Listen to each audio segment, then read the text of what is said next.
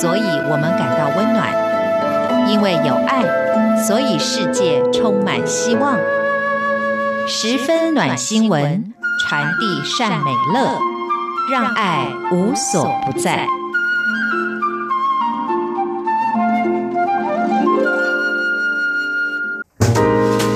欢迎您收听这一集的十分暖新闻，我是维珍。透过这个单元，跟各位分享在全世界各地正在真实发生、感动人心的故事，也希望借此对于我们自己的生活可以有更多不同的思考，甚至带来更正向的力量。今天要说到的故事呢，跟一个职业是非常有关系的，也就是记者。那说到记者呢，当然如果在想象当中，或者很多人呢，其实可能在很年轻的时候立志要成为记者的一种抱负，就是。作为第四权的存在啊，有时候就是让大众可以了解很多事情的真相，进而呢，其实对于这个社会呢，有一种使命感，也希望改变非常非常多的事情。但事实上，在很多的地方呢，对于实际的记者呢，又有蛮多不同的看法。比方说呢，有人觉得他们就是为当权者所发声，甚或是呢，进入到商业的世界呢，这一些从事媒体工作的记者们呢，也许也是作为自己一个晋升成名甚或是赚钱的管道，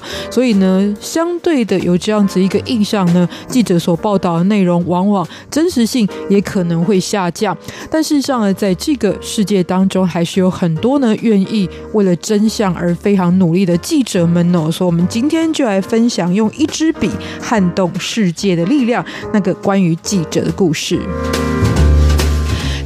媒体作为传播视听资讯的管道，那一方面就像刚刚所说的，其实呢就是可以揭露很多大众不为人知的真相，也避免了更多人因为呢不理解这些真相而受害，或者呢起码有从而可以判断自己应该选择什么方向的最真实的资讯。但相对来说呢，因为媒体是非常的广泛，所以我们才叫大众媒体，几乎每个人都会接收到，所以它也很容易变成了一个宣传的工具，不管。是是作为这个。当权者的宣传工具，或是作为呢更有钱有势力的这一些企业的宣传工具，当然要说这是一件非常罪大恶极的事情嘛。事实上，也许有些观点也不是从这个角度来看的。尤其我也认同，媒体呢毕竟不是慈善事业哦，它背后有很大的一个部分还是一个属于商业的机构这样子的概念的情况之下，再加上呢，的确我们在生活当中，多数的人，包含我都是了哈，就是安居乐业是最重要的，然后。后呢，如果冲锋陷阵当英雄，其实呢，这是要付出非常高的代价的。所以在这种情况之下，就会妥协或者是接受非常多的事情。尤其呢，如果要安居乐业，重点就是要第一个先活下去，第二个先活得好才是第一要务。但如果从另外一个角度来看呢，如果就是为了这一些效益或者是利益，然后媒体呢做了不真实甚至是造假报道情况之下呢，这一些他们所获取的利益是拿别人的牺牲。作为代价而来的，那就很值得商榷了。但即使在这样的情况之下呢，还是可以见到非常多呢，就是具有使命感，而且呢，在自己的角色上面呢，为民喉舌这一些记者哦。尤其是如果说到冲锋陷阵这四个字，更很多人会马上联想到，在记者当中呢，有很特殊的一群存在，也就是所谓的战地记者。那战地记者出现的时代当然是非常的早哦，但是呢，其实他这个工作的。性质真的跟大部分的工作都不一样，就是不是只是为了求取温饱，而是第一个，你必须要对于时事有所了解研究，所以呢，在学术上面也是要有所理解的。再呢，对于国际关系或你采访的对象啊，往往会碰触到非常多敏感的界限，而你如何去获取相关的内容？但最重要的是呢，在前线当中其实是冒着生命危险的状态。而这些人为什么愿意从事这样的工作呢？今天我们就来说到是当代。非常知名的传奇战地记者之一，也就是玛丽·科尔文的故事。那从事新闻工作大概有三十多年的期间哦，也透过他的报道呢，曾经在这些历程当中。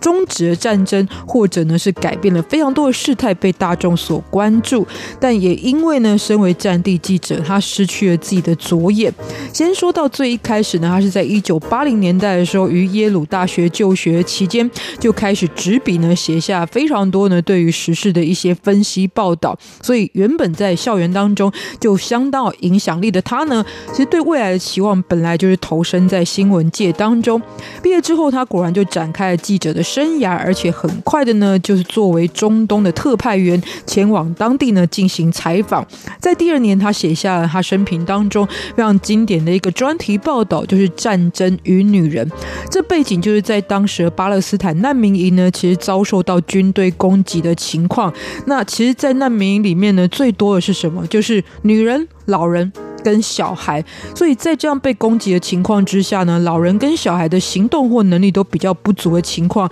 女性呢要被迫在这样子一个战火当中成为家庭的生存主力，即使呢在这个军队攻击的情况之下，可能也为了求得食物或者其他的一些这个物资，所以必须要在奔走这些战火之间，而且的确有很多人因为这样子遭逢危险，甚至是牺牲掉性命。所以这一则专题呢，就是描述这样的。过程也引起了国际之间非常这个大的反应哦，让很多原本不知道这个事情的人呢，也开始转而注意了。这最后也使得这个难民营呢得以获得了人道救援，而且有非常彻底的改善。而在八零到九零年代期间呢，很多国际重要的战争呢，其实他也进行了报道，几乎都是没有缺席的状况。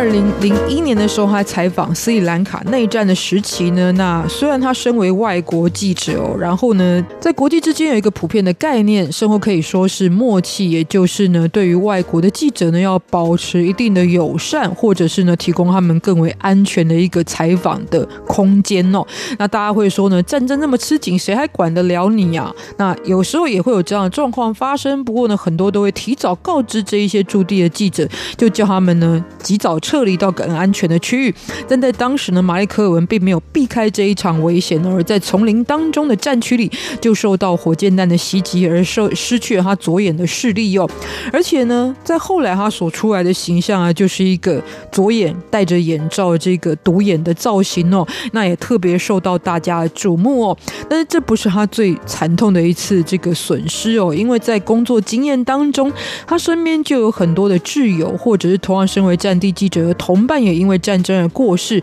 再加上呢，其实他自己有对于自己的生活，其实选择了完全跟一般人不一样人生道路，包含呢就是没有结婚生子，也没有一个安定的这个经历，所以对他来说呢。这些伤痛也留下了非常严重的创伤后压力症候群，所以跟很多人呢想象的不一样，他并不是天生神力的英雄，而是呢遭受了非常多危险，然后呢也有很多人劝阻他之后，更难能可贵的是，他最后的选择还是依旧压抑了这一些恐惧，把他觉得更该做的事情，也就是把这一些该被报道的内容写了出来。二零一二年，他踏上了他最后一次采访旅程，前往就是。到今天呢，依旧档案的叙利亚内战的这一片土地上，那原本其实他在完成了他的阶段性的工作之后，已经可以撤离了。但是呢，为了要跟媒体呢讲更多有关于叙利亚的故事呢，他还是进行了一次卫星电话的采访。但就在这一次呢，因为 GPS 定位被军队锁定之后呢，军队就对他所在的这个地方展开了猛烈的攻击。那科尔文呢，刚刚说到，这是他最后一趟的旅程，也是他最后一次的采访，因为。他就当场在此地身亡。分享这个故事呢，不是因为说到他牺牲了，所以值得鼓励。那么每一个人都应该要牺牲自己。其实这个是人性方面来说呢，非常困难的一个选择的事情哦。所以也不是因为他送出了性命成为英雄，要在这边表彰他，而是呢，从事这样的记者工作呢，他是希望不带偏见来报道战争的可怕，所以是对于自己的角色跟身份有一种使命感。那事实上呢，每个人在自己的位置上面呢，当然有很多关于自己。或是关于这个兼顾大众的考虑哦，但在这样的情况之下呢，也许不要跟着作恶，甚或呢是在自己的角色上面呢赋予更多的使命感。简单来说，比方说你是开餐厅的老板呢，你就绝对不因为呢想要省成本，然后用一些吃了危害人体的食材，或者呢你是当老师的就特别关注教育。那虽然都是小小力量，可是汇聚在一起，的确也会让我们生活的这个地方呢有更好的一个转变的开始，所以也许透过我们的使命感，也可以造成撼动世界的力量。也因此，今天特别来跟大家分享这个故事，也不要忘记了下次继续锁定我们的十分暖新闻。下次再见，拜拜。